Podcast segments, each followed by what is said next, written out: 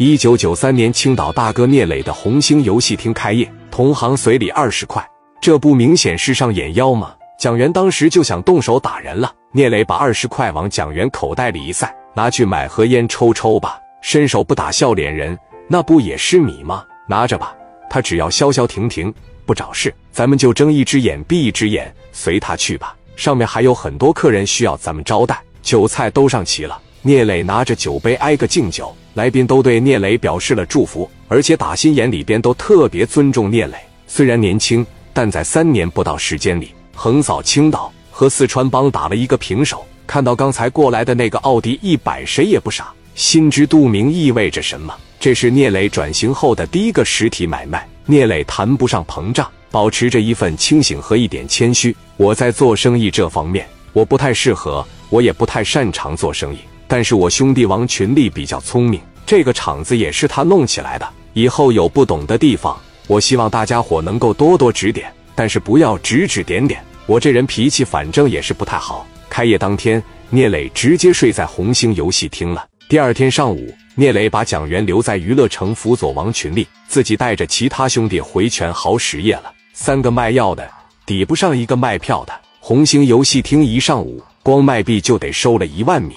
纯利润不少于百分之五十，生意特别火爆，几家欢喜几家愁。对面龙山游戏厅冷冷清清，老板赵龙山在办公室里面问经理：“现在底下有多少客人？今天上午卖多少钱了？”经理有点不好意思说。赵龙山说：“有啥不好意思的？那多少不得有个数吧？是卖了两千还是三千？”经理说：“如果卖了两三千，就不用不好意思说了。”赵龙山说：“那咋的还能卖一千？”经理说。没有一千，底下就一个傻小子在这拍老虎机，一共就对了二十，还他妈赢了一百多走了。上午到现在亏了一百米。赵龙山说：“旱的旱死，涝的涝死。你上对面游戏厅里边给我看看，看看他卖多少了。完事以后给我打个电话，看看人家是怎么运营的，是充币有优惠啊，还是怎么的？不行的话，我们也得搞个活动，赶紧去。”经理走过了一条马路，奔着聂磊的红星游戏厅来了。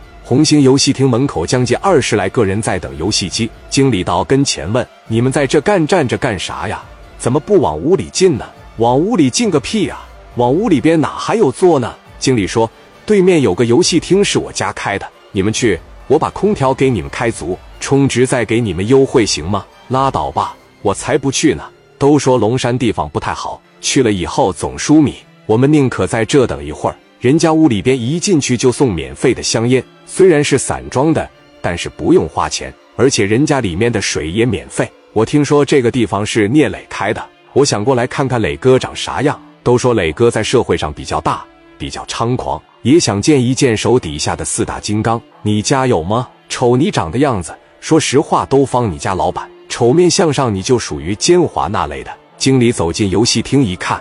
还真像外面等候的那帮人所言，人家这边的游戏可玩性也比较好。龙山游戏厅的经理来到王群力跟前：“哥们，你是这的什么人？我是这的总经理王群力。”龙山的经理说：“你好，王经理，我问你个事呗，今天这一上午卖多少币了？”王群力拿着对讲机一问前台，前台说将近一点二万了。龙山的经理又问道：“你这里香烟、茶水都免费送了？”王群力说：“都是免费送了。”这玩意不值钱，烟能有几个米呀？在这玩的一百个人里边，可能有三十个人不抽烟。那水都是我哥们做的，往这送都是月结的。龙山的经理进一步打听，那刨去所有费用，利润在百分之五十。王群力说：“差不多吧。”你打听这么多，你是干什么的？龙山的经理说：“我是对面龙山游戏厅的经理，过来跟你们学习学习。我们家现在没有生意了。”这一上午就卖了二十个园子，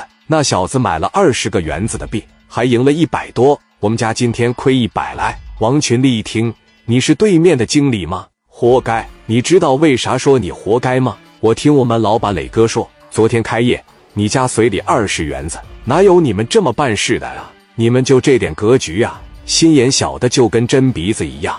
你们挣不着米的原因，自己好好琢磨琢磨，没带着能起来的样子。